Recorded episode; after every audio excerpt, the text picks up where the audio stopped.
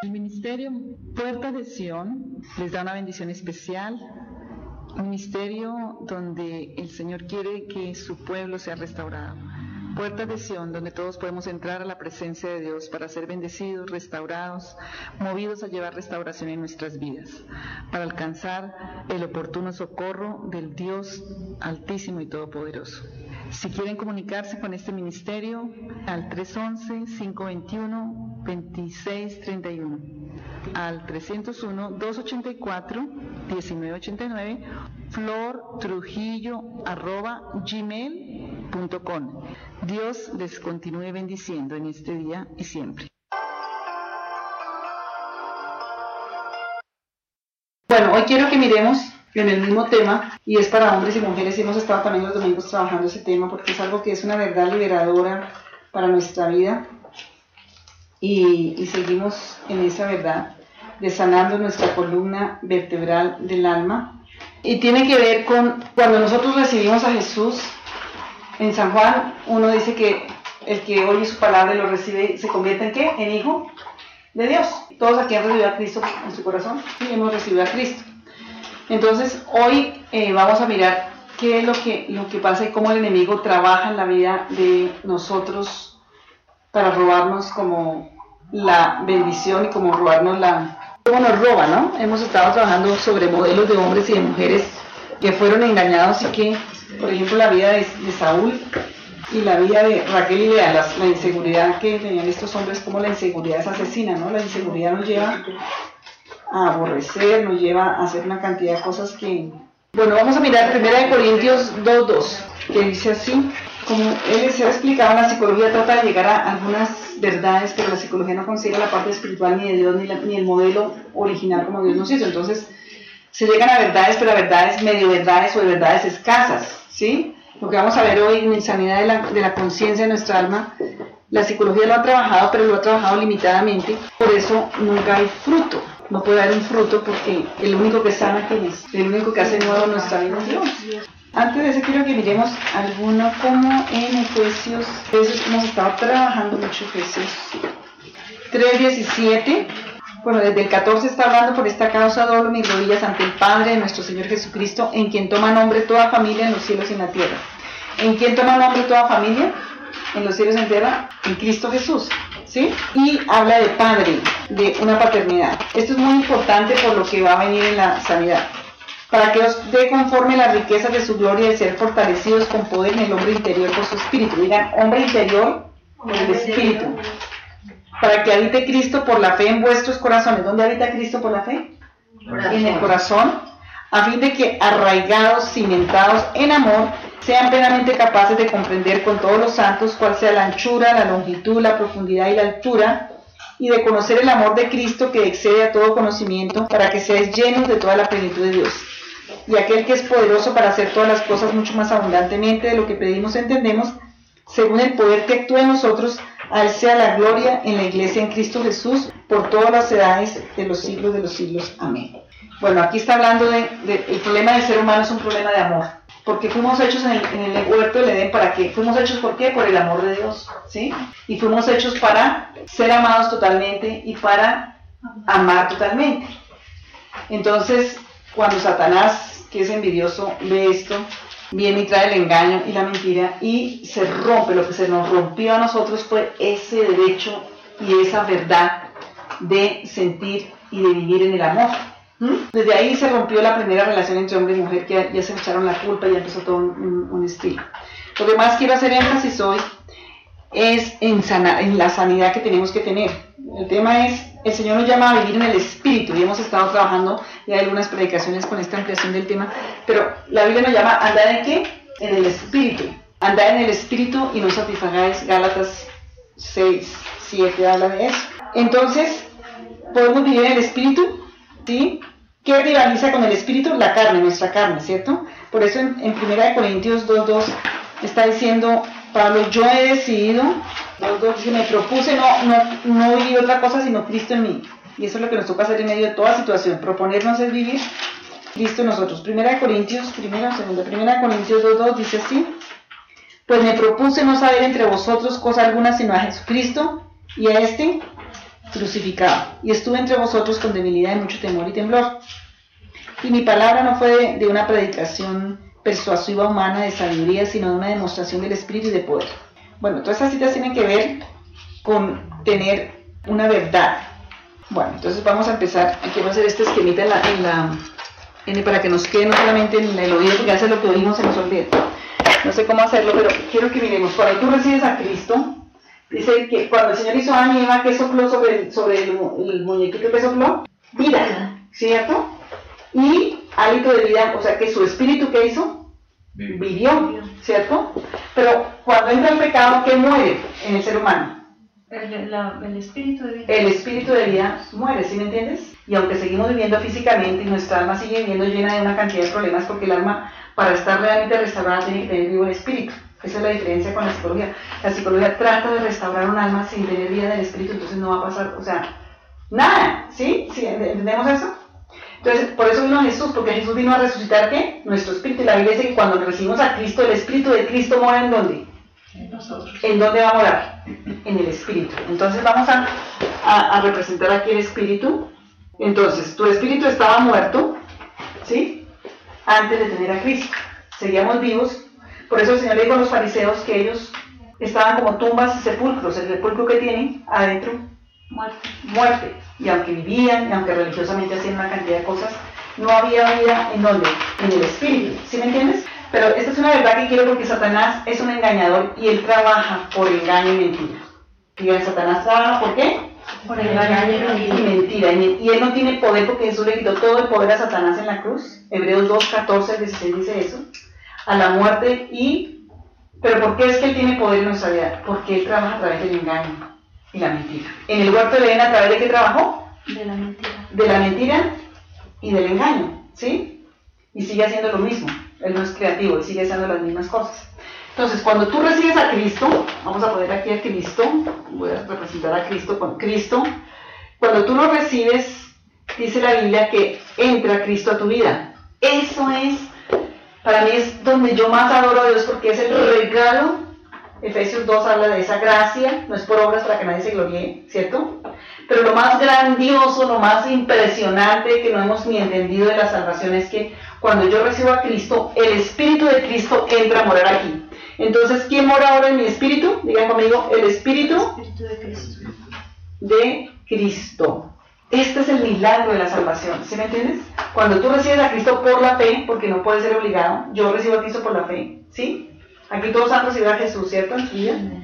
El Espíritu de Cristo entra porque no es por obras, es el regalo de Dios, es la gracia de Dios, es el, favor de Dios, es algo que es un misterio y es un regalo. Y mucho más grande que no solamente fue para los judíos, sino el misterio más grande, dice Pablo, es que también fue para nosotros los gentiles, que por la fe podemos tener el mismo derecho. ¿Sí? ¿Entendemos eso? Todos lo entienden, ¿cierto? Entonces, cuando tú recibes a Cristo, ¿sí? ¿quién empieza a morar en tu vida? El Espíritu de Cristo. ¿En dónde mora el Espíritu de Cristo? En mi espíritu. Cuando yo recibo a Cristo, ¿quién mora en mi espíritu? el Espíritu de Cristo. El Espíritu de Cristo. Y esta es la verdad que quiero y yo sé que el Señor le va a libertar. Entonces, esta verdad, que es la salvación, que es algo que no depende de ti, ni de tus obras, ni de que seas bueno o no seas bueno, de que hagas o no hagas, depende de la misericordia, del amor y de la gracia de Dios al darnos a Cristo. Y la verdad profunda de esto, que es donde Satanás quiere taparla siempre, es que tu espíritu no peca. Dígale que está a su lado, tu espíritu no peca. Tu espíritu no peca. Porque ahí está el espíritu de Cristo. ¿Sí entendemos eso? Entonces, ¿qué es lo que peca de nosotros? El alma, tenemos aquí el alma. Sí, estoy tratando de representarlo. Y aquí tenemos nuestro cuerpo, ¿cierto? En la Biblia el corazón tiene una parte en todo, en el espíritu, en el alma y aún físicamente lo tenemos como un corazón físico. Entonces, la que peca nuestra alma cuando la carne la engaña, o sea, la, carne, vamos a poner aquí, la carne es vivir en nuestra naturaleza humana, ¿sí? Carne implica las dos, ¿no? ¿Sí? La carne es vivir en nuestra naturaleza humana. Entonces, la que peca es que nuestra qué? Nuestra alma. El espíritu cuando recibimos a Cristo tiene el espíritu de Cristo. Por eso en 1 Pedro 1.6 dice, dice Pablo, andad, sed santos como yo soy santo, dice el Señor. ¿Por qué dice ser santos como yo soy santo? O sea, cuando yo acepto esta verdad, que en mí mora el Espíritu de Cristo, ¿Cristo es qué? Santo, sabio, poderoso, veraz, ¿sí? Es bueno, tiene amor y yo me baso en esta verdad, mi vida tiene que ser transformada. Porque yo veo mucho la lucha en el Evangelio de muchos que, como que yo interpreto la palabra y trato de vivir de acuerdo a sus principios. Eso pasó en el Antiguo Testamento y nadie lo pudo cumplir. Porque era como de algo externo que yo interpreto con mi mente. Lo que más daño nos ha hecho es todo esto que yo tanto hablo los viernes, es ese concepto grecorromano de académico. O sea, que yo ya sé porque ya estudié, porque ya hice una universidad y ya sé, porque manejo intelectualmente los conocimientos. En la Biblia conocer no es así, conocer es intimidad y relación íntima. ¿Entendemos eso? Entonces yo tengo que vivir de adentro hacia afuera, no de afuera hacia adentro la vida de la palabra de Dios. ¿Por qué estoy diciendo todo esto? Porque cómo trabaja el enemigo y cómo daña nuestra alma para que él se anide allí con la debilidad. Cuando nuestra alma está herida, nosotros no actuamos porque entra un espíritu de engaño y no actuamos en esta verdad, sino actuamos en la verdad que esté o que pensamos está en nuestra alma. ¿sí? Y vamos a mirar, a mirar cómo lo hacemos. Entonces, la carne, aquí es donde la carne que habla la Biblia es nuestra naturaleza caída. ¿Sí? Nuestra naturaleza que está caída y que sigue siendo engañada, ¿sí? Por lo que va quedando del alma. Entonces, ¿qué pasó? Por ejemplo, en Adán y Eva, ¿qué pasó con el pecado? ¿Qué fue el engaño en Adán y Eva? La culpa es de, de Dios. Entró el engaño y la mentira, y la culpa es de Dios, la culpa es de mi cónyuge, la culpa es de otro, no es mía. ¿Sí? Hasta hoy en día, en un conflicto, en un problema, yo trabajo todo el tiempo con problemas. Todo, todo el mundo viene a decirme que la culpa es del papá, el papá, el esposo, de la mujer, aquí la culpa como parece le echamos al presidente. Sí, la culpa es de todo porque quedó un daño en nuestra alma. ¿Sí? ¿Hasta ahí entendemos?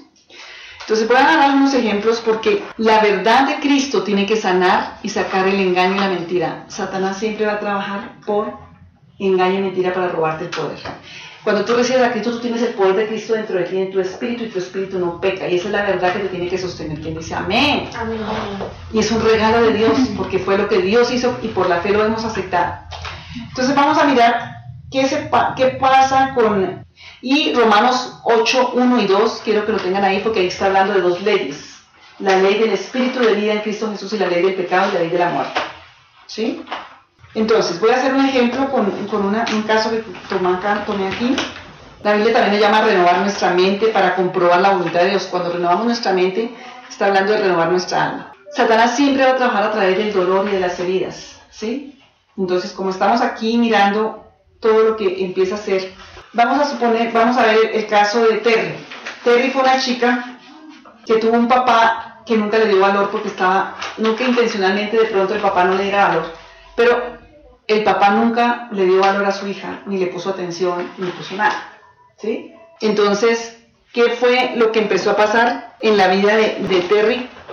¿Hasta ahí entendemos? Entonces, el dolor en el alma. Entonces, en el alma tenemos todas nuestras las emociones, la voluntad, los sentimientos, todo eso está acá, ¿sí? Entonces, ¿qué pasó?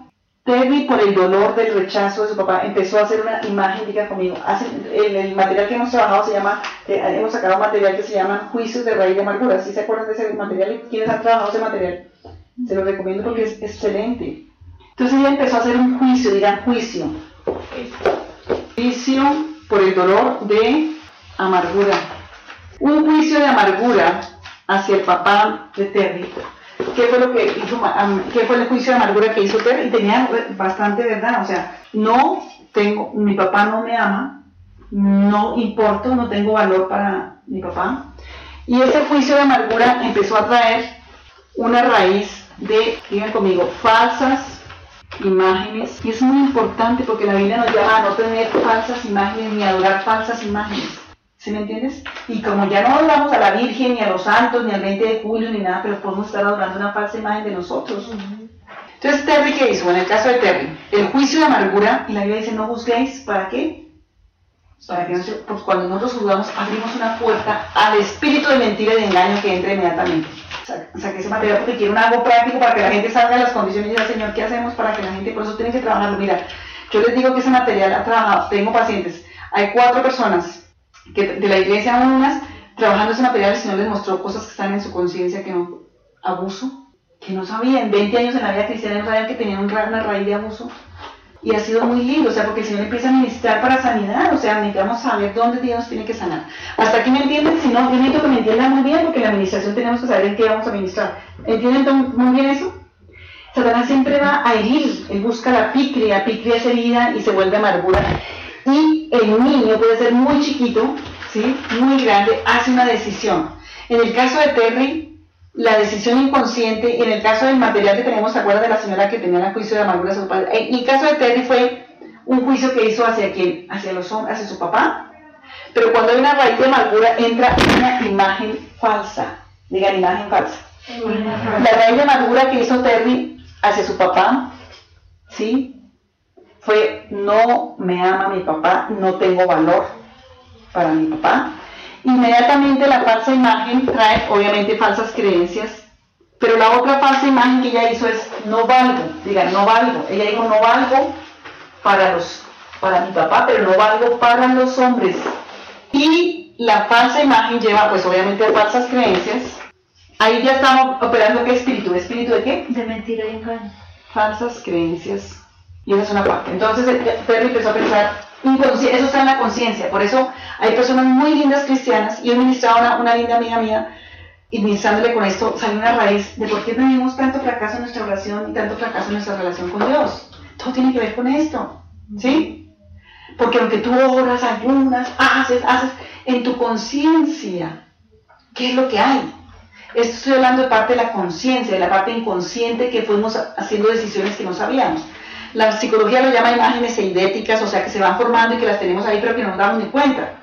Pero en, la, vida cristiana vemos que cuando hay ese juicio, cuando hay una raíz de amargura, por eso la Biblia dice que sacar toda raíz de amargura que tiene la gracia de Dios y contamina a otro, ¿cierto?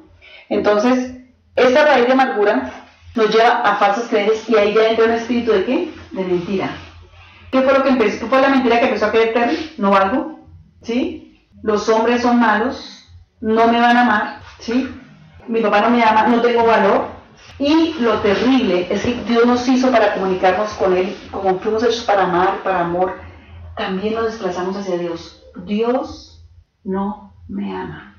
No tengo valor para Dios. Y me puedo volver muy religioso y me puedo ver y orar mucho, pero en el fondo de mi conciencia mi relación con Dios está distante porque tuve un papá, ¿sí? Entendemos hasta ahí. Y ya generalizamos a los hombres. Entonces, ¿qué pasa con las falsas imágenes que empiezo a ver en mí? Empiezo sin darme cuenta, con esas falsas creencias, digan conmigo, a crear expectativas falsas. Expectativas falsas. ¿Hasta ahí entendemos? Expectativas falsas. Por eso es que siempre ataca tanto la paternidad, ataca tanto la maternidad. ¿Y qué empieza? Entonces Terry, ¿qué fue la historia de Terry? Entonces Terry, aparentemente, conscientemente, empezó a buscar un hombre bueno. En el caso del hombre, igual le pasa, como te vamos a ver un caso entre, de, dos, de dos expectativas erróneas, cómo se encuentran y cómo hay destrucción. ¿Por qué? Porque tenemos que sanar. Yo estoy haciendo como muy práctico porque es que si no nos identificamos no vamos a sanar, o sea, si lo hacemos solo teoría. Entonces Terry empezó a buscar un buen hombre, ¿sí? Que no se pareciera a su papá. Y conscientemente empezó a, mirar y bueno, había, había hombres que no, aparentemente no se parecían a su papá y ella empezó a tener relaciones, pero como ella tenía ya todo esto en su mente y en su alma, ¿qué empezó a pasar? Sus falsas imágenes, sus falsas creencias y sus expectativas falsas empezaron a presionar inconscientemente a esa persona, ¿sí? Y inconscientemente empezó a buscar qué? Rechazo, maltrato, abuso. ¿Entendemos? hasta ahí. Y eso la llevó aún a tener una crisis espiritual, porque era cristiana, a tener una crisis espiritual con Dios, porque Dios es culpa de Dios, Dios no ha hecho nada, Dios no me sirve, Dios, Dios no me ama, y puedo salir en una rebeldía con Dios o salir en una rebeldía hacia otras cosas. Cuando esto pasa, ¿quién actúa en mi vida? La carne. Actúan mis pensamientos, mis sentimientos, mi plan, mi pecado. ¿Sí entendemos? Porque no puedo ver esta verdad en mi vida, no puedo ver, no puedo ver que yo tengo el Espíritu de Cristo y que mi Espíritu vive y que tengo la santidad de Cristo, el amor de Cristo, la verdad de Cristo y tengo que vivir en esta verdad porque aquí estoy viendo una mentira y un espíritu de engaño y de mentira, ¿entendemos? Entonces, ¿qué pasa? La persona de pronto llega al Señor y empieza una vida cristiana y empieza a buscar en el Espíritu, el Espíritu trae manifestaciones, pero la persona empieza con una mezcla algunas cosas entiende el espíritu, pero también viene un espíritu de condenación y de acusación. Por eso Romanos 8, Dice, no hay condenación para el que está en Cristo Jesús. Por la ley del espíritu de vida. Cuando yo vivo en el espíritu, vivo en la ley del espíritu de vida. Pero cuando no vivo en esa ley, vivo en el espíritu de muerte. Todo esto me lleva a la muerte. Muerte emocional, afectiva, física, espiritual. ¿Sí entendemos eso? De las relaciones. Y morimos y seguimos buscando eso. ¿Hasta ahí me entienden? Bueno, voy a hacer otro caso. Juan y Juana. Aquí no hay ninguno que se llama Juan y Juana, por favor. Que un día me la embarro yo. Por no decir Pepito y Pepita. Juan y Juana. Entonces vamos a mirar otro caso y que tiene que ver con, también con los hombres. Juan tuvo una mamá obesa, muy gorda, que lo molestaba mucho, que, ¿sí? que tenía muchos problemas y él dijo en su mente inconsciente, yo no me voy a casar con una gorda. Conscientemente dijo, yo no me voy a casar con una gorda. Pero cuando tenemos, ah, y él hizo un juicio de amargura hacia su mamá, porque su mamá, porque se engordó, su mamá, porque mal, su mamá tenía problemas, o sea, tenía problemas de resentimiento con su mamá. Ese es Juan. Y Juana tenía un papá que nunca podía complacer, un papá crítico, juzgador, ¿sí? Que ella era la mejor, ella hacía todo, y el papá siempre tenía algo para decirle que no estaba bien hecho. ¿Sí? ¿Entendemos? Pero Juana era bonita, era esbelta, era flaca, y era delgada, era esbelta. Entonces se conoce Juan, Juan vio a Juana dijo, uy, esa va a ser flaquita, esa, o sea, conscientemente le, le atrajo la figura de Juana, ¿cierto? Y Juana vio a Juan un hombre dulce, dócil, un hombre bondadoso, que le dé amor, y dijo, no, ese no es el como mi papá, ese no es el crítico, no es el nada. Y bueno, terminaron que, que se casaron. A los pocos meses de matrimonio, Juana se empezó a engordar. Tres kilos, y él dijo, Juan dijo, ay, Juana se está engordando mucho, ¿por qué será que está? No, no, no, Juana no se puede engordar, ¿sí? Y dijo, si me, le dijo con mucho amor, Juana, ¿no crees que debemos hacer ejercicio, dieta, pilas, estás engordando mucho tú eres muy bonita, se va a dañar tu figura, no sé qué? Pero por todas esas falsas imágenes y todo lo que traía Juana de su papá, que criticó a un juzgador que nunca Juana, Juana empezó a tener mucha crisis de ansiedad, ¿sí? Y empezó a comer más. Con el temor de no engordarse, empezó a comer más. La ansiedad empezó y empezó a subirse más y más de peso. Entonces Juan dijo, uy no, me va a tocar ser fuerte con ella porque no me está poniendo cuidado de que no se está cuidando. La ansiedad y las imágenes de amargura que traía él de su mamá empezaron a hacer efecto, o sea, ya empezaron a vivir, a vivir basados en qué? En las falsas imágenes, en las falsas expectativas. Y empezó a presionar más a Juana. Entonces ya, tienes que ir al gimnasio, no, ya no sé qué, ya, y Juana empezó con más ansiedad, entonces empezó a engordarse más porque empezó a ver que, entonces él ya empezó a ser más fuerte y empezó a ser el, el criticón, el opresor, que cada uno empezó a interpretar esa realidad y empezó a presionar al otro para que crear ¿qué? una expectativa falsa sobre el otro. Hasta que terminaron como separados, pensando que es esa persona, entonces voy a ir a buscar otra relación que va a pasar exactamente lo mismo. Porque esto se repite. ¿Dónde tengo que sanar? Sanar de mis falsas imágenes y de mis falsas creencias y de quitar todo juicio de amargura porque inconscientemente cuando hacemos juicio de amargura nos volvemos como ese modelo y contaminamos a otros, ¿sí? ¿Cómo se volvió? ¿Qué fue lo que recibió Juan? La misma realidad que le estaban contando su mamá. Eso pasa mucho con hijos de alcohólicos. Las hijas de alcohólicos nunca quieren casarse con un alcohólico, pero ¿qué hace cuando se da cuenta? Lo que quedó en su, en su conciencia y para eso hay un versículo que se lo voy a dejar para escribir todos los días para que el Señor le revele que está en Hebreos 9, 13 y 14. Que dice que la sangre de Jesucristo aplicada por el Espíritu Santo sana la conciencia de obras muertas para que podamos servir a un Dios vivo. ¿Mm? Entonces, vamos a mirar. Entonces, mis y yo te pregunto, ¿qué expectativas falsas has puesto tú por eso de las preguntas de hace ocho días? ¿Qué espero yo de los hombres o qué espero yo de las mujeres? Porque puede ser que tengo juicios de expectativas eh, erróneas. ¿Mm? Cuando tenemos imágenes falsas y tenemos esas expectativas falsas, también juzgamos a otros que pensamos que van a tener esas características y lo que yo llamo prejuicio. En nuestra mente interior empiezan unos mecanismos de eh, rechazar ser como esa persona. ¿Sí les ha pasado? O sea, yo quiero rechazar ser como esa persona sin darme cuenta que lo que estoy haciendo es que me estoy volviendo esa persona. ¿Mm? era lo que le pasaba a, a los dos en, a toda esta, Porque cuando yo empiezo a hacer eso, el pecado es el que está reinando en mi carne, ¿sí? Y me engaña. La Biblia dice que el pecado nos engaña. Las falsas imágenes y las falsas creencias le dan una, un paso a nuestra carne y el pecado nos engaña. ¿Y con qué trabaja Satanás? Con el engaño y la mentira. Y una de las oraciones que debes hacer cada día que te levantes es pedir en el nombre de Jesús ordenar que los espíritus de mentira y de engaño enmudezcan y no tengan poder sobre tu vida. Porque hoy en día, mira, la iglesia de Jesús está engañada, todo el mundo está engañado, ¿sí me entiendes? Porque esos espíritus vienen a engañar y oprimir. Si quieres oír la voz del Espíritu Santo, tienes que atar. Mira, hoy ministraba una persona que, uy, es una administraciones tenaces, y como empezamos haciendo esto que estamos haciendo hoy, de, de, atar a este hombre de espíritu de engaño y de mentira, dice, la primera vez que yo no me ensordece Satanás para que yo no oiga la administración, porque quedó enmudecido el espíritu de engaño y de mentira, ¿sí me entiendes? Para que la voz del Espíritu Santo sea oída en nuestra mente y nos lleve a la verdad. La única que va a ser libres es la verdad, porque Satanás siempre va a trabajar con la mentira, con las falsas imágenes, con todo esto, ¿sí entendemos? Y no nos va a dejar ver el valor de lo que tenemos y quién vive en nuestro espíritu, y que nuestro espíritu no pegue cuando, ¿qué es lo que el Señor quiere? Que a través de esa verdad el Espíritu Santo vaya aplicando la sangre de Jesús y a través de la palabra nuestra alma vaya siendo restaurada, sanada de esas falsas imágenes, sanada de esas expectativas falsas. ¿Entendemos eso? Porque dice renovados, Romanos 12, 1 y 2, renovados en la renovación de nuestro entendimiento para comprobar que la buena voluntad de Dios agradable y perfecta. ¿Te acuerdas de esta palabra? Bueno, hasta ahí me están entendiendo a pesar del cansancio y todo. Entonces, cuando juzgamos a otros por muy ley espiritual y por ese engaño, inconscientemente, nosotros terminamos haciéndolo esa persona. Eso, por eso es que el Señor nos dice, no juzgue, le damos un derecho enemigo.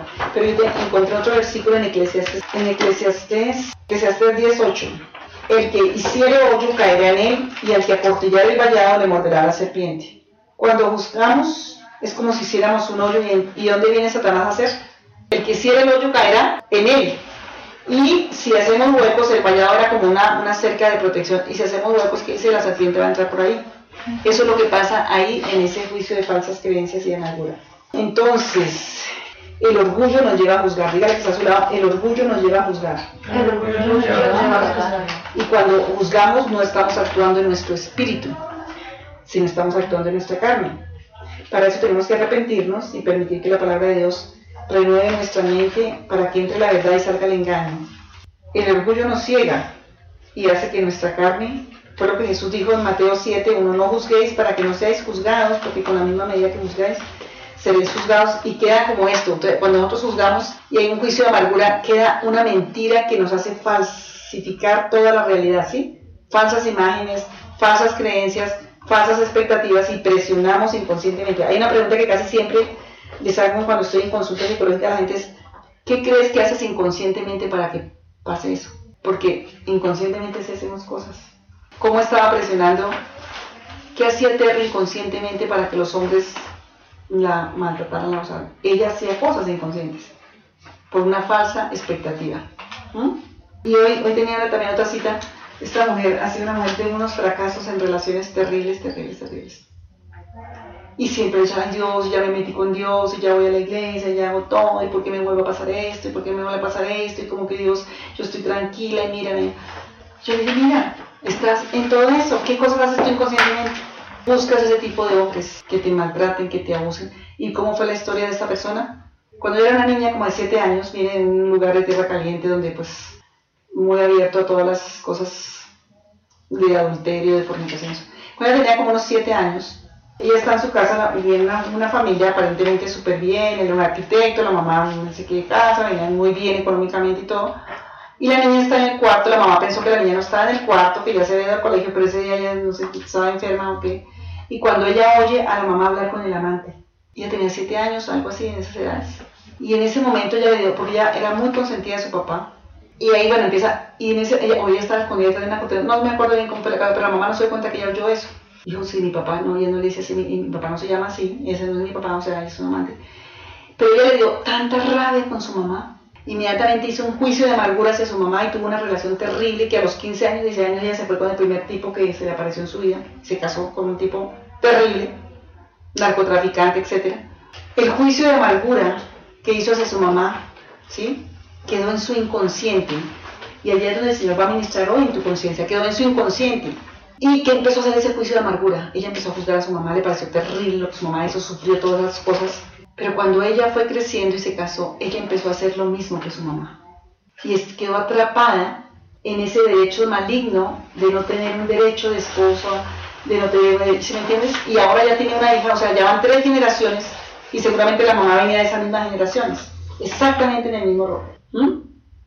¿Sí me entiende lo que es una falsa creencia falsa y entra una posesión demoníaca, un espíritu de engaño y de mentira? Y yo le decía, ¿qué hiciste tú inconscientemente para estar en esta condición? Se le han presentado personas, porque sé que está en la iglesia y es una mujer bonita, se le han presentado personas cristianas con, con todo el perfil bueno, pero a ella eso no le gusta, ¿sí? Porque inconscientemente estoy buscando una expectativa falsa donde Satanás mete un espíritu de engaño y de mentira y crea un derecho de cautividad. ¿Sí? Y entonces, entonces uno culpa a Dios porque uno cree que Dios es como eso, o sea. Y fue lindo hoy porque fue una administración de liberación y de sanidad que solamente el Espíritu Santo puede revelar a nuestra conciencia. Pero conscientemente buscamos a Dios, buscamos, hacemos y ya. No, o sea, entonces culpamos a Dios y culpamos a otros. Porque lo que tenemos es una, una herida en nuestra inconsciente que el enemigo ha aprovechado con un espíritu de engaño y de mentira. ¿sí? Y creamos, presionamos hasta crear esos patrones malignos y ayudados por el enemigo, porque no vemos la verdad de lo que somos en Cristo y permitimos que nuestra carne sea la que actúe. Y entonces nos comunicamos hacia otros de carne a carne. Entonces hay una garrotera en la casa, ¿de dónde estamos comunicándonos de carne, de carne a carne? Si tú andas en el espíritu, tú no eres manipulado por la carne y tú no vas a trabajar, no vas a crear, ¿sí me entiendes? El Señor ya mandar en el espíritu porque en el espíritu tenemos protección. Si el espíritu de Cristo está en mí, yo no ando en mi carne, y yo no me engancho con la carne del otro, pero si yo ando en la carne, yo voy a enganchar con quién? Con la vida de carnal del otro, ¿sí me entiendes? Y eso es lo que pasa por engaño en nuestra conciencia. Hasta ahí me entiendes, ¿cierto? Entonces el pecado en la carne de juicio y de amargura a los demás me engaña, de tal forma que terminamos con una relación con los demás, con unas imágenes y falsas semillas plantadas en el alma de esto. Gálatas 6, 7, 8 dice que debemos no alimentar nuestra carne, sino dejar morir las obras de nuestra carne. Creo que dice Gálatas, miremos. Si el Señor dice que podemos hacerlo es porque lo podemos hacer. Y todo lo que nos, nos ha robado el diablo, ¿o no?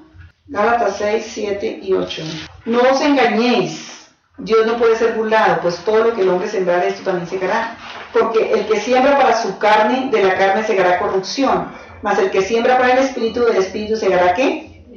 Vida eterna. No nos cansemos pues de hacer el bien, porque a su tiempo segaremos y no desmayamos. Entonces, las falsas imágenes y falsas creencias son como semillas que quedan sembradas en dónde? En nuestra conciencia. Y la raíz es juicio de amargura. Cuando eso pasa, eso nos quita la fuerza en áreas donde seguramente podríamos ser fuertes y lleva a la muerte en muchas formas. Lo más terrible de todo eso es que lleva a la muerte y Satanás nos engaña para que veamos a Dios en esa misma forma.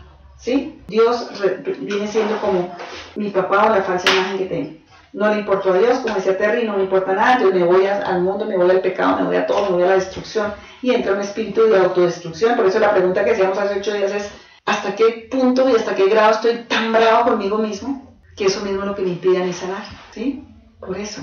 Necesito castigarme, autocastigarme o castigar a otros porque hasta qué punto estaba tan bravo Adán y Eva que no permitieron buscar a Dios para, hacer, para arrepentirse y ser sanados. Ellos se fueron a su plan, ¿sí? Se escondieron de, de, eso. No, mira, ¿cómo se ve la historia si Adán y Eva buscan a Dios y se arrepienten? No se ve la historia que vivimos, ¿cierto? ¿Sí me entiendes? No moriríamos, no moriríamos. No sino que hubiéramos sido inmediatamente. Pero la mentira que entró con el pecado, Dios es malo y no te ama, ¿sí? Tú necesitas vivir tu plan y tu manera y buscar. Satanás ofrece muchísimo, nos da muy poco y nos repite todo. ¿Sí me entiendes? La mentira entró. Adán y Eva ya fueron, ya quedaron imágenes falsas y empezaron a esconderse de Dios crearon falsas creencias y expectativas falsas. Entonces el problema es ella y yo voy a controlarla porque ella fue la que se equivocó, él fue el que se equivocó y empiezo, ¿sí? Y la serpiente se metió ahí, entonces ya le echo la culpa, o sea, no puedo enfrentar la verdad. El pecado de las expectativas falsas basadas en imágenes falsas establecidas en el alma a través de, el padre de engaño que es Satanás termina destruyéndonos tenemos a la muerte. Y yo te pregunto, a ti y Jonathan, hacia las mujeres y a ti, eh, a todas las demás, ¿Qué expectativas tienes de los hombres o tú de las mujeres hacia el futuro? Es lo que en el fondo de mi conciencia espero, las mujeres aquí solteras o, las, o aún casadas, que espero que hacia el futuro los hombres hagan. Como vimos la mayoría, yo les decía, aquí tenemos unas sesiones, este taller es fuerte, porque la mayoría están en la condición porque estas creencias, expectativas falsas están ahí, en la conciencia, ¿cierto? Muchos no se casan porque en su conciencia hay una expectativa de que los hombres les van a maltratar, a usar, a, dañar. Y con esa mentira tú dañas y presionas a los hombres para que hagan eso en tu vida. y también los daña, si me entiendes? Contamina, porque la raíz de amargura contamina todo y lleva a la muerte. Y lo mismo los hombres hacia las mujeres, como en el caso de, este hombre con la corda, ¿sí? Y esta mujer terminó obesa, obesa y él terminó diciendo que ella no quería cambiar y que no sé qué, que echado. Pero había alguna solución de problema, estaba la misma problemática allí. ¿Qué expectativas tengo de los hombres a futuro? Escríbelo, escriben ahí la expectativa que tienes, que me van a amar, que me van a cuidar, que me van a... Mira, es interesante que trabajando el material de la amargura, de las personas se dio cuenta de, las cuatro, pero bueno, como tres, no, las, cuatro vinieron a cita, pero una, una en especial que me impactó mucho es que yo le reveló el abuso que había tenido la, niña, la niñez que no sabía. Pero lo que pasó inmediatamente después de ser ministrado para quitar esa mentira y esas imágenes de, de abuso, de creencias y todo ese espíritu de abuso que entró es que ella ya era casada y recibía un abuso terrible, emocional, psicológico, económico de su esposo. Y cuando hacemos la oración, fue como si le volteara la vida. Ese esposo se volvió completamente otra persona. No es que se volvió, es que ella cambió su expectativa. ¿Sí me entiendes? Se fue un espíritu de engaño y de mentira de su vida y de abuso. Y ya no buscó cómo ser abusada. ¿Sí me entiendes? Fue algo, me decía, yo no puedo creer. No puedo creer que después de salir ese espíritu de abuso en mi vida, y mi esposo cambió, hasta me compró cosas, me dio plata, me dio cosas que antes no había pasado. ¿Sí, ¿Sí entendemos lo que es hasta donde alcanza? Como los imanes, ¿no? Sí, así es. Y los espíritus demoníacos hay que también afuera. Entonces, ¿qué expectativas tú tienes de verdad desde tu inconsciente hacia los hombres, hacia el futuro? La verdad nos lleva a la libertad. Que me van a rechazar, que me van a amar, que tengo que hacer muchas cosas, que voy a, a, ponerme la, ¿cómo llama la, cómo se llama eso?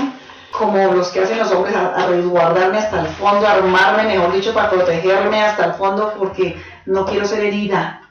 Entonces hiero todo el tiempo y pongo una distancia para que no me toquen donde me duele y me pongo hago un, todo un mecanismo para ser rechazada. ¿Sí me entiendes? Para ser amenazante. Pues si los hombres, por ejemplo, Jonathan, has hecho un juicio de amargura hacia tu papá, vamos a arrepentirnos hoy porque si no repetimos ese modelo. Si lo hicimos hacia la mamá con esta mujer, hizo ese juicio de amargura hacia su madre, y ha vivido exactamente el rol de su mamá. Y se odian entre ellas las dos y ya luchan la vida cristiana por soportar a su mamá y su mamá. O sea, una cosa terrible. ¿Cómo crees que a futuro las mujeres o los hombres te van a tratar? ¿Y qué pasa si no lo hacen? ¿Qué hay en tu alma inconsciente? Pide el Espíritu Santo. Entonces, atamos ese espíritu de mentira y de engaño y lo enmudecemos, pero pedimos que el Espíritu Santo revele la conciencia de cada uno. ¿Qué hay en tu alma inconsciente? ¿Qué imágenes falsas y expectativas falsas proceden de esos juicios de tu pasado, de tu niñez, de amargura hacia tu papá o hacia tu mamá. Por eso la Biblia dice que no juzguemos a los padres. Honra a tu padre y a tu madre. ¿Qué dicen de Deuteronomio? Aquí lo tengo. Deuteronomio 5.16. Porque si no lo hacemos vamos a repetir eso. Vamos a estar en maldición. Honra a tu padre y a tu madre como Jehová tu Dios te ha mandado para que sean prolongados tus días y para, que te vaya bien sobre la tierra que Jehová tu Dios te da. Cuando hacemos eso, no permitimos que esas falsas imágenes que esas falsas creencias y esas expectativas falsas nos van a traer maldición. Tenemos que quitar eso si no repetimos, ¿sí entendemos? Este hombre de las mujeres, él esperaba inconscientemente que las mujeres en su vida fueran gordas, pero conscientemente buscó la más flaca para casarse. ¿Sí me entiende la trampa del diablo? Porque en última vivimos de acuerdo a lo que está en la conciencia. Por eso en Hebreos, que lo quiero leer, por favor, Hebreos 9, ya se lo di, pero vamos a leerlo. Hebreos 9, 13 y 14. Por eso cuando me dicen, no, es que yo no me he casado porque no me ha aparecido el hombre en mi vida, porque es una mentira del diablo. ¿Entendemos ahora por qué? Entonces tenemos que salirnos en los 9, 13. Porque si la sangre de los toros y de los machos cabríos y las cenizas de las becerras rociados a los inmundos santifican para la purificación de la carne, cuánto más la sangre de Cristo, el cual, mediante el Espíritu eterno, se ofreció a sí mismo sin mancha a Dios, limpiará vuestras conciencias de obras muertas para que sirváis a un Dios vivo. Así que por eso es mediador del nuevo pacto, para que interviniendo la muerte por la remisión de las transgresiones que había bajo el primer pacto, lo llamamos reciben la promesa de la herencia eterna. O sea, que la sangre de Jesús es la única que puede limpiar tu conciencia y tu alma y eso lo puede hacer solamente el Espíritu Santo cuando tú has recibido el Espíritu de Cristo en tu vida. ¿Sí entendemos? Porque va limpiando con el poder de la sangre a través de la palabra nuestra qué? conciencia porque la verdad es la que quita la mentira y el engaño. ¿Cuál es nuestra, nuestra, nuestro poder está en la verdad? ¿Sí? Está en la verdad para quitar la mentira. Hasta ahí vamos entendiendo, ¿cierto?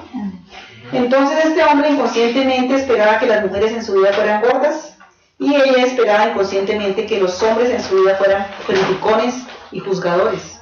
Seguramente tuvieron maestros, maestras en la misma condición, seguramente tuvo muchas maestras gordas y que hizo juicio contra ellas y ya tuvo muchos maestros, jefes, criticones y también hizo juicio contra ellas. ¿Sí o no persiguen esos modelos? Cuando hemos tenido esas condiciones en nuestra casa, ¿qué pasa?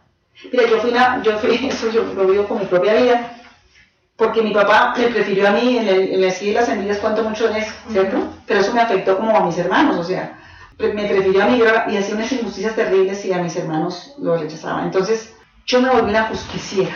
Yo me agarraba con todo profesor que yo le veía alguna injusticia.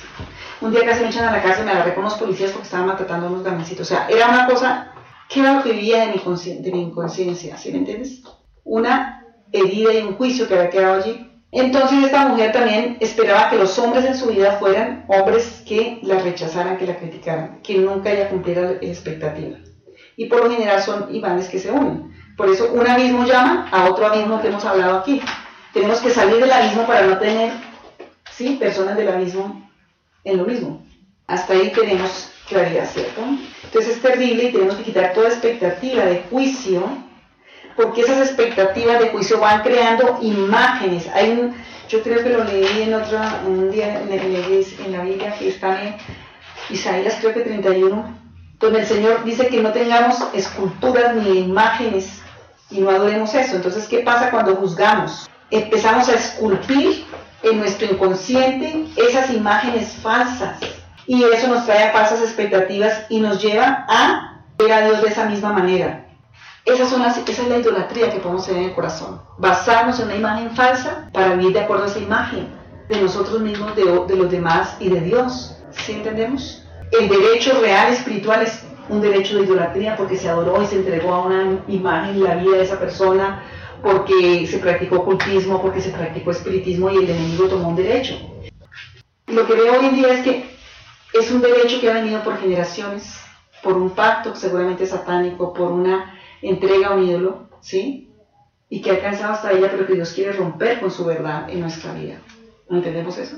Lo que has vivido tú lo han vivido tus generaciones, y si no lo quebrantas hoy por la verdad de Cristo, y si no rompemos esas falsas imágenes, esa idolatría que se vuelve en tu vida, ¿qué hace el enemigo? Aprovecha eso para entrar a la mentira y el engaño y seguir en esa condición. En Cristo tenemos libertad. En Cristo tenemos libertad. O sea que lo que hacemos es como buscar el mismo un espejo para reflejar lo que tenemos. Buscas en el hombre un espejo para que se cumpla el lo que tengan de conciencia de los hombres y la mentira que tienen ahí. Y lo mismo las mujeres, ¿sí me entiendes? Al revés, ¿sí? ¿Y quién mete ahí? ¿Y quién hace el espejo? ¿Y quién esculpe la imagen? Satanás. Satanás. Porque te hace creer unas mentiras como verdades y están en tu alma, que es la que abre la puerta que tú vivas en la carne y no en el espíritu. Entonces, falsa autoimagen. Esa es una de las falsas imágenes que tenemos que hacer. La falsa autoimagen tenemos y la falsa imagen hacia otros. ¿Sí? Entonces empieza a trabajar para contaminar. Entonces, ¿qué hacemos cuando tenemos falsas imágenes, falsas expectativas, falsas creencias? Nuestra carne empieza a actuar y lo que hacemos es manipulación. ¿Sí? Hacer cosas para que las personas hagan lo que yo quiero. Eso es manipulación. Entonces, en las relaciones empezamos a vivir una codependencia, una manipulación. Yo hago una cantidad de cosas para que haga lo que yo quiero, porque como hay esas falsas imágenes, ¿sí? Yo tengo que hacerlo yo, presionar, mirar, ¿sí?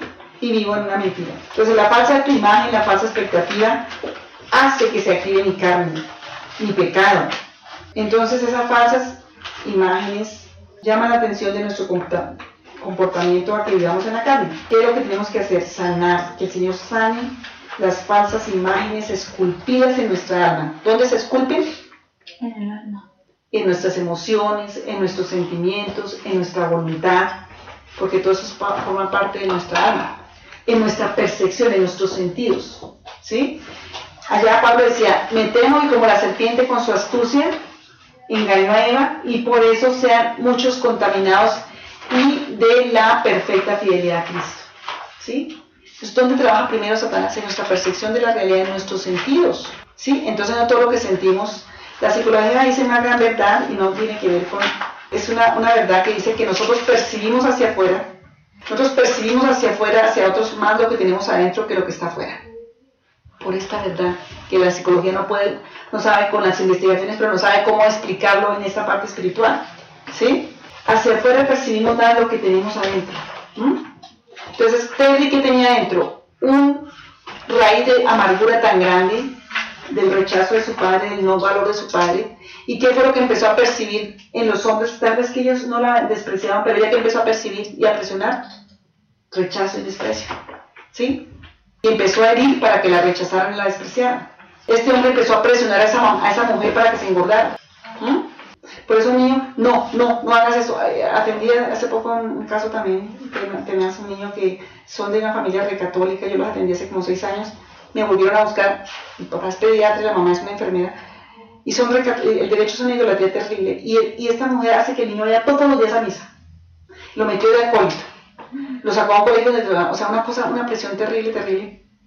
Yo lo puse, yo le hice una evaluación psicológica y en la evaluación psicológica me di cuenta que y en ese momento el niño tiene muchos problemas, o sea, pero es un niño lindo, o sea, es una, una persona linda, pero es tanta la presión de que hace esta mamá, como yo digo, la copa que más cuidamos es la que más se nos rompe, que el niño tiene depresiones y tiene una cantidad de sentimientos de muerte, y en la historia que me haces, o sea, todas estas imágenes falsas llevan aquí a la muerte, ¿sí?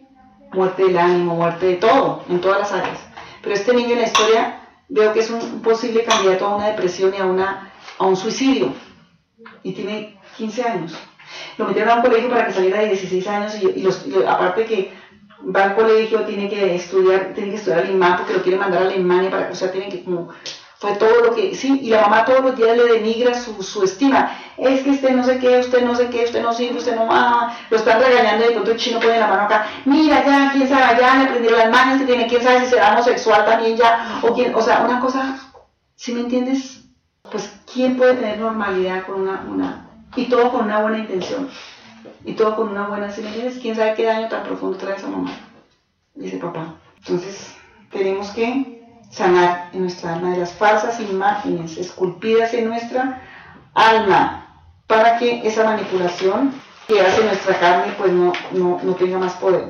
Y esa verdad, yo quiero que los anoten, los están anotando, pero tú no puedes ser manipulado en ninguna área de tu vida cuando tu espíritu está reinando y cuando tú andas en el espíritu. La que se deja manipular es la carne y con la que tú manipulas es con tu carne y la carne tiene pecado. Pero si tú hablas en la verdad de lo que tú eres en Cristo, que el Espíritu de Cristo, por eso primera Pedro 1.6 o 1, ser santos como yo soy santo, dice el Señor. O sea, sí podemos ser santos, sí podemos tener amor, sí podemos, cuando yo me baso en la verdad de lo que soy en mi espíritu, mi espíritu no peca. Yo tengo que darle libertad a mi espíritu para deshacer todas esas obras de la carne que están en mi alma. ¿Entendemos eso? Cuando yo me sostengo en la verdad de cuál es tu valor, tú lo que la sangre de Cristo, en mí está el Espíritu de Cristo, y yo ando en el Espíritu, yo ya no voy a vivir en la carne, o sea, yo no voy a, no voy a manipular, no voy a, ni voy a permitir que me, porque yo sé quién vive en mí.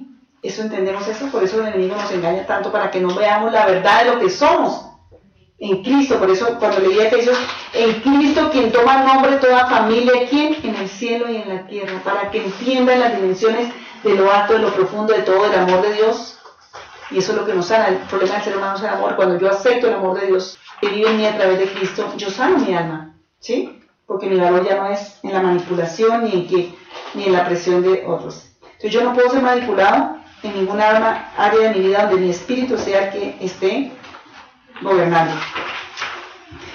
Cuando tú vives en el espíritu, tú no vas a manipular a otros, porque el espíritu te va a conducir siempre a qué?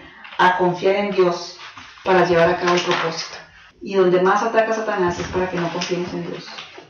Cuando yo hablo en esa verdad y ando en esa verdad y sé que tengo un propósito y por eso Cristo en mí es el que va a cumplir ese propósito porque el Espíritu de Cristo mora en mí. Yo ando en qué? En el Espíritu, ya no voy a andar en mi carne, ¿cierto? Y eso mismo me va a llevar a ver que tú vales porque el Espíritu de Cristo está en ti. Y me va a llevar a ver la persona que no tiene a Cristo para compartirle, para que el Espíritu de Cristo esté en esa persona, ¿sí me entiendes? Y yo ya no voy a ver lo negativo de esas imágenes, sino cómo está hablando el Espíritu Santo en esa vida, ¿sí? Y voy a llegar a ver lo que el Espíritu sí está haciendo, ¿sí? Para unirme a esa tarea.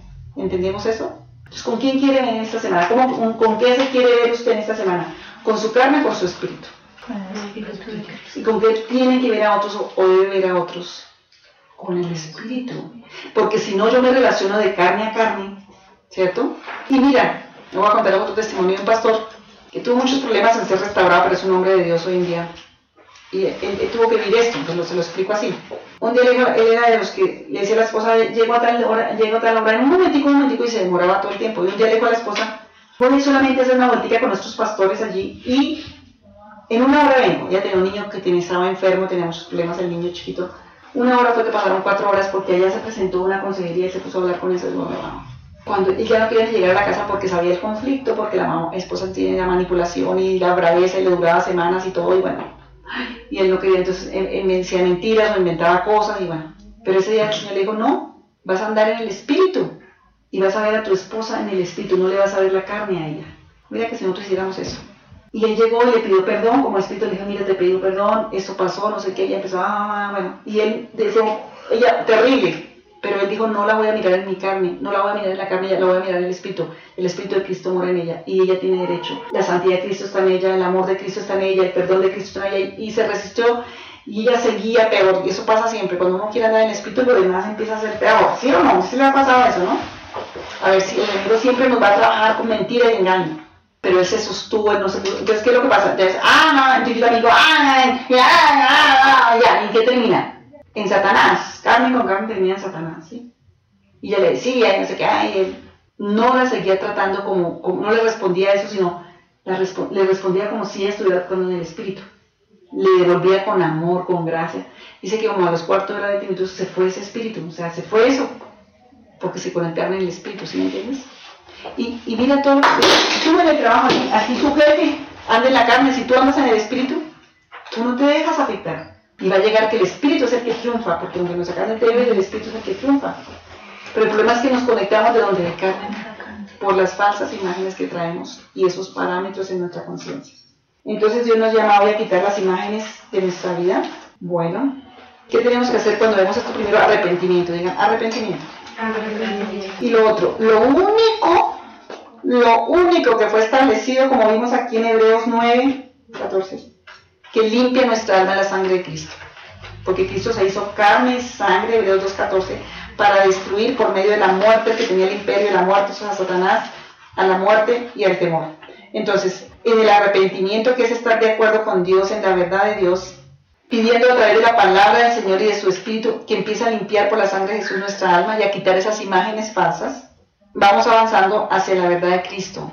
Y realmente es como, lo que yo diría es como, ¿cómo empezamos a permitir que la sangre de Jesús y la verdad de Cristo es como si todo esto que la carne ha hecho, como que todo esto se va borrando, se empieza, ¿qué hace la sangre de Cristo? Empieza como a borrar todas estas imágenes, a quitar eso, el arrepentimiento verdadero. Sí, porque todo esto se volvió mentira y la mentira, la carne y Satanás trabajan en la mentira para volver a qué? A esta verdad. Y cuando volvemos a esta verdad tenemos en nuestro corazón alabanza, poder, vida, porque Cristo en nosotros la esperanza de gloria, dice la Biblia. Si te acuerdas del versículo que dice? Cristo en nosotros, y es verdad, cuando tú Quita la mentira y permites que la sangre de Jesús, el Espíritu Eterno, para que nuestra alma resucite, para que nuestra conciencia resucite, vamos a vivir en el Espíritu de resurrección de Cristo que mora en nosotros. Y ahí tenemos victoria. ¿Mm? ¿Hasta ahí entendemos alguna pregunta? ¿Confrontados? ¿Listos a quitar esas imágenes de nosotros? Sí. Si no las quitamos, entonces el material, trabaja mucho el material del juicio, porque esto es como profundizando un poco el material del juicio de amargura, porque la raíz empieza en el juicio que hacemos. No juzguéis para que no seáis juzgados, porque con el mismo juicio que juzgáis, seréis juzgados. O sea, con la misma imagen, con ese juicio se empieza a hacer una, esculpir una imagen, ¿sí? Por esa raíz de amargura. Y el poder que entra de mentir y de engaño a Satanás te hace hacer, volver como esa persona o contaminar a otros y crear expectativas para que crea eso. ¿Mm? Entonces, en el caso del hombre que está trabajando con la mujer y que ya empiezan, siguen dando la carne y carne, él no permitió eso. Él siguió mirando que la verdad del Espíritu y ese es el poder que vence, porque el Espíritu Santo se conecta con ese poder de mirarnos así y es cuando el Espíritu Santo actúa y podemos ver la obra del Espíritu Santo.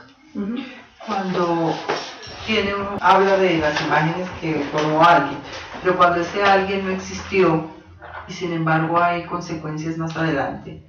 No existió como así. no lo conoció uno, no conoció papá, por ejemplo. persona así. Sin embargo, uno por algunas cosas dice, estoy como haciendo cosas que, que ni conocía. Claro. Porque quedan desde la conciencia, que hay, hay, hay, hay, algo que está, la conciencia es algo bien, bien grande, no solo, esta es como la parte, es decir, como el iceberg, o sea, la punta de arriba, pero hay más, ¿no? Que está el tema de las maldiciones, o sea, en la línea de por el Señor nos redimió de la línea de sangre, de la línea de simiente, ¿sí? Y de la línea de carne. Y ahí, es porque, ahí ya se tiene que orar para quitar los derechos de maldición que venían aún, por eso en el, material que tenemos es sanando la conciencia aún antes de nacer, hay un tema, hay una, una ahí, de, de sanando, porque la Biblia dice que aún en el vientre, ¿sí? el niño tiene emociones, sentimientos. Juan el Bautista saltó de alegría en el vientre, o sea, hay toda esa parte humana de percepción de la realidad desde antes de nacer. Pero va más allá, que es también de lo que trae genéticamente y por línea de sangre, por línea de carne, nuestra vida. Y por eso es que el enemigo se aprovecha, pero eso se quebranta en el Señor, porque Cristo somos nueva criatura. O sea, empieza un derecho para tener una nueva vida en Cristo porque entra vida en nuestro espíritu y a través de esa vida del espíritu el Señor va quitando toda la mentira y toda la muerte de nuestra alma para que nuestra carne no reine, sino reine qué? Nuestro espíritu. Entonces, cuando yo digo andar en el espíritu es cuando yo ando en esta verdad. En mí habita, vas a decir, en mí habita el espíritu de Cristo. En mí habita la vida. Y fue por gracia de Dios. Y si Cristo habita en mí, la santidad de Cristo está en mí, el amor de Cristo está en mí, el poder de Cristo está en mí, la verdad de Cristo está en mí, mi espíritu no peca.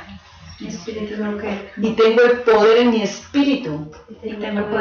Para que el Espíritu Santo, por la sangre de Cristo, limpie, sane, restaure mi alma y la lleve a la verdad y no a la mentira y al engaño. ¿Sí? Vamos a orar y en esta dirección quiero que ores tú cada día. Entendemos, entonces imagínate lo que tiene que ver con los hombres, las y las mujeres solteras. Ahora van a empezar a hablar para que se quite todas las imágenes esculpidas en su conciencia, aún como decía la hermana aquí, antes de que nacieran los para que venga la imagen de Cristo. ¿Te acuerdas? El 1 Corintios 15 es otra que dice que así como hemos traído la imagen del terrenal de muerte de Adán, en Cristo Jesús tenemos derecho a tener la imagen del qué? Del celestial, o sea, otra imagen que no es la imagen la original. Y lo que era corruptible ahora es incorruptible, lo que era indigno ahora se vuelve digno, porque ahora en vez de tener las falsas imágenes, las falsas expectativas, ¿cuál es la imagen que va a reinar? La de Cristo en ti. ¿Sí me entiendes? Y por eso es Cristo en nosotros la esperanza de gloria. Puedo vivir en el Espíritu de Cristo y puedo ver la gloria de Dios. Entonces, ¿por qué va a impactar eso tanto en nuestra vida? Porque nuestra oración tiene que cambiar. Porque ya en nuestra conciencia no vemos a ese papá alejado, a ese papá que no fue perfecto, a ese papá que fue malo, a ese papá, porque proyectamos hacia Dios los sentimientos de nuestra conciencia que tenemos de nuestro papá. Y aunque externamente y conscientemente seamos muy religiosos, muy buenos, o sea, pensemos en un Dios y hablemos de Dios todo el día, como fue el caso con Esteban, en el fondo esta mujer no tenía una relación de amor con un padre porque el papá no la quiso. Fue distante, le proveyó para lo económico, pero nunca le proveyó amor. Entonces ya que en Dios para lo económico y le salen las cosas, pero para una relación de amor con Dios no puede creer. Y no vive una relación de amor ni con Dios, ni con sus hijos, ni no le puede dar amor a sus hijos ni a su esposo. Y crea una expectativa de maltrato, de cosas yo me acuerdo que una vez la atendí con su hija y me decía la hija, mami, me gustaría que me abrazaras o que me dieras amor, pero ella no podía. ¿Por qué? Porque cuál es la imagen que estaba ahí, falsa imagen. ¿Ah? Pues vamos a orar, vamos a orar primero, vamos a orar en esta dirección. Señor Jesucristo, Señor Jesucristo, hoy venimos delante de ti, leyendo la verdad de tu palabra. Gracias por esta palabra, Señor, que me libera. Y hoy en el nombre de Jesucristo, por el poder de tu nombre, por el poder de la autoridad de Cristo, yo enmudezco todo espíritu de mentira y de engaño que ha estado actuando en mi alma, en mi mente, en mis sentidos, en mis emociones, en mi corazón, en mi vida.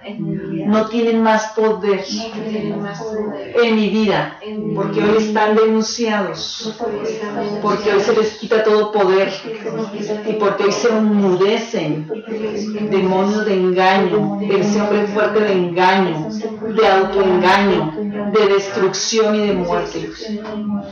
Y hoy en el nombre de Jesucristo pido al Espíritu Santo que con toda libertad hable a mi espíritu, hable a mi alma, porque quiero entender la verdad.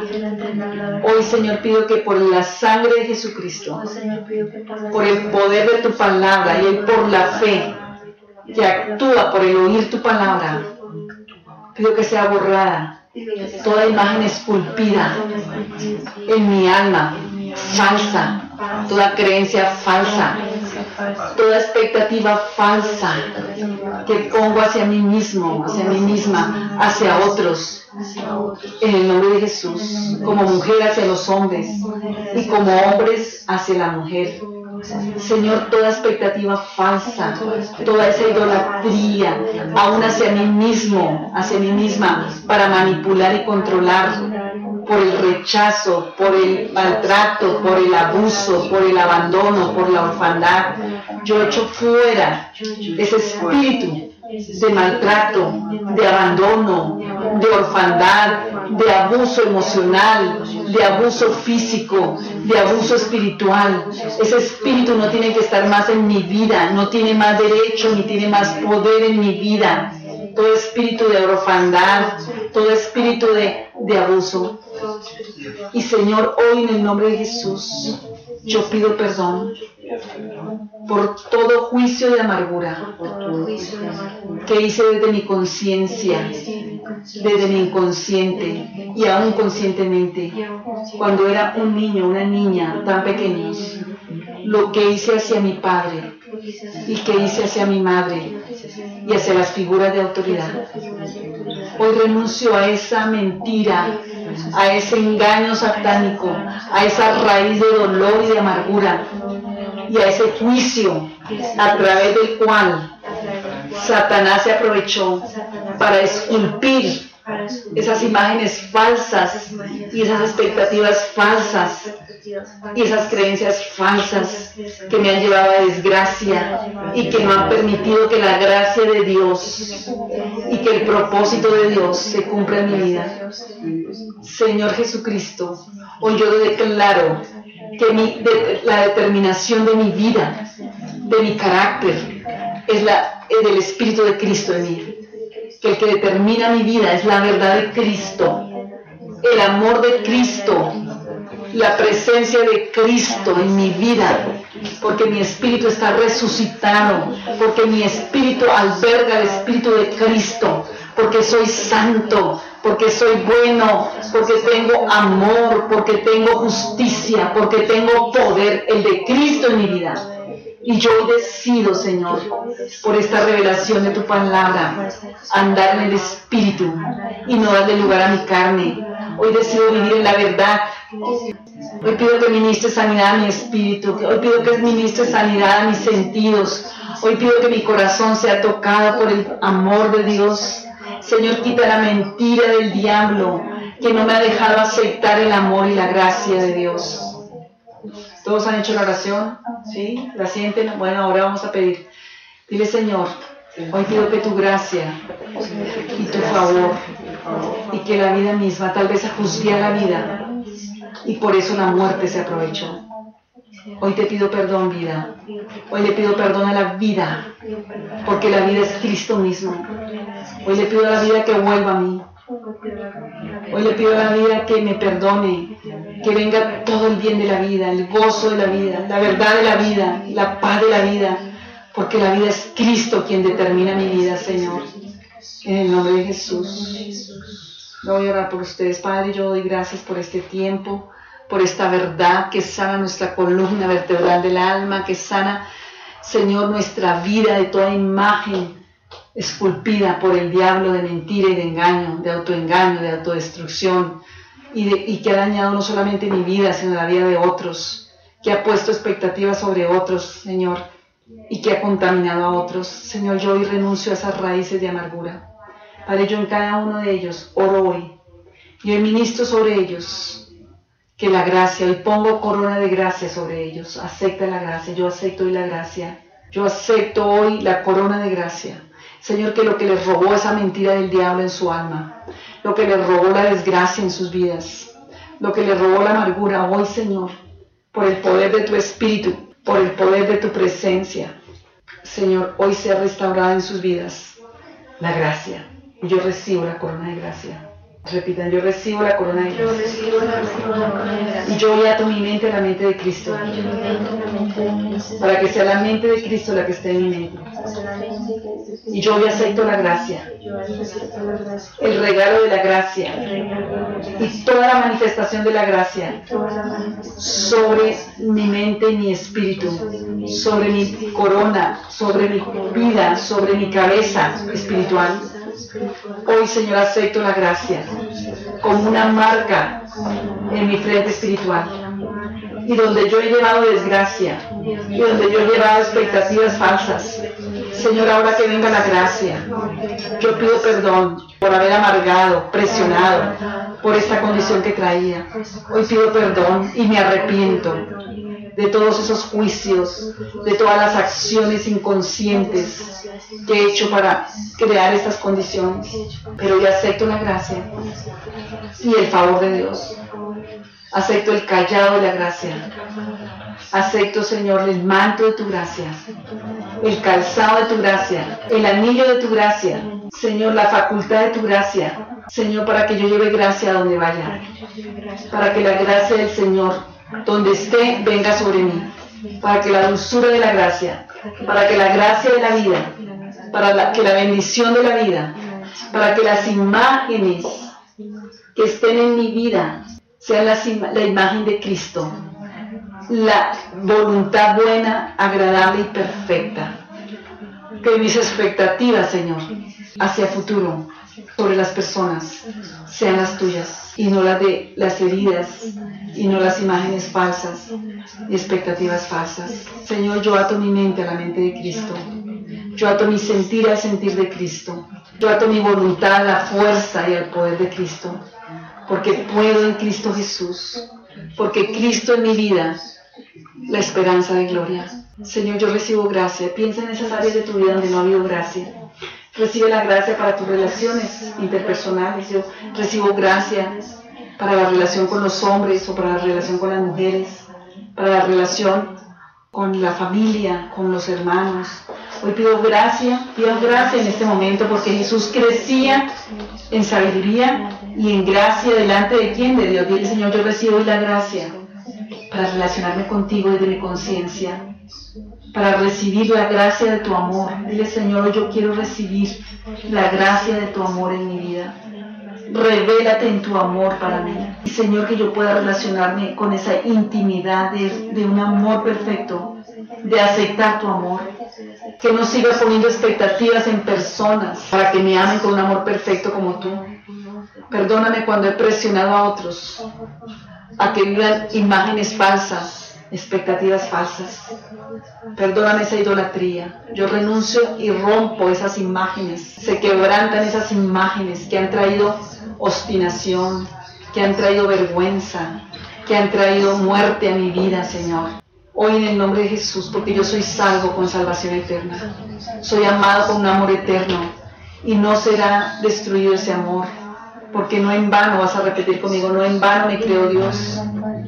Me creó para ser habitado por Él, me creó para que su espíritu viva en mí. Y yo acepto esa verdad. Hoy renuncio al desenfreno, hoy renuncio al rechazo y al abuso, hoy renuncio a la amargura y a la desgracia, hoy renuncio a la manipulación. Y pídele perdón a Dios, Señor, perdóname cuando he pretendido manipular a hombres, a mujeres, a autoridades. Plasma, dile Señor, tu palabra dice que fuimos hechura tuya para las buenas obras que tú preparaste desde antes de la fundación del mundo. Y Señor, yo quiero aceptar esa imagen. Dile, Señor, plasma ahora tu imagen en mi alma.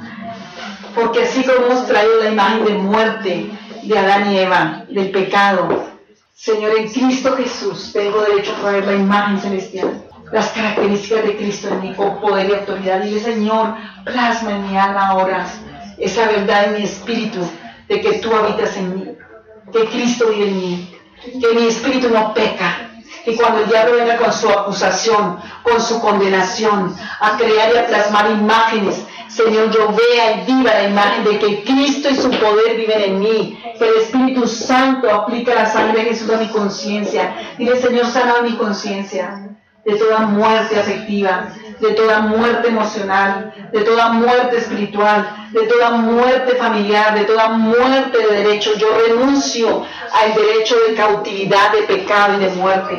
Echo fuera esa cautividad de mi vida en el nombre de Jesús, por la ley del Espíritu de vida. Y el Señor por ley, ahora que la ley escriba y plasme en mi alma la ley del Espíritu de vida en Cristo Jesús que me ha librado y borre en mi alma la ley del pecado y la ley de la muerte. Señor, no acepto la muerte. Vas a empezar a renunciar. Yo renuncio a todo derecho de muerte, a toda imagen de muerte, a toda expectativa de muerte, a toda imagen falsa, a toda manipulación, a toda amargura, a todo fracaso. Mi mente sana, mi cerebro sana. Ahora en el nombre de Jesús de Nazaret, hoy a mi mente la mente de Cristo. Señor, a mi sentir al sentir de Cristo. Mis sentidos sean abiertos para la verdad de Cristo en mí y cerrados para la mentira de imágenes falsas, de expectativas falsas, de creencias falsas. Hoy, Señor, renuncio a todas esas creencias erróneas y falsas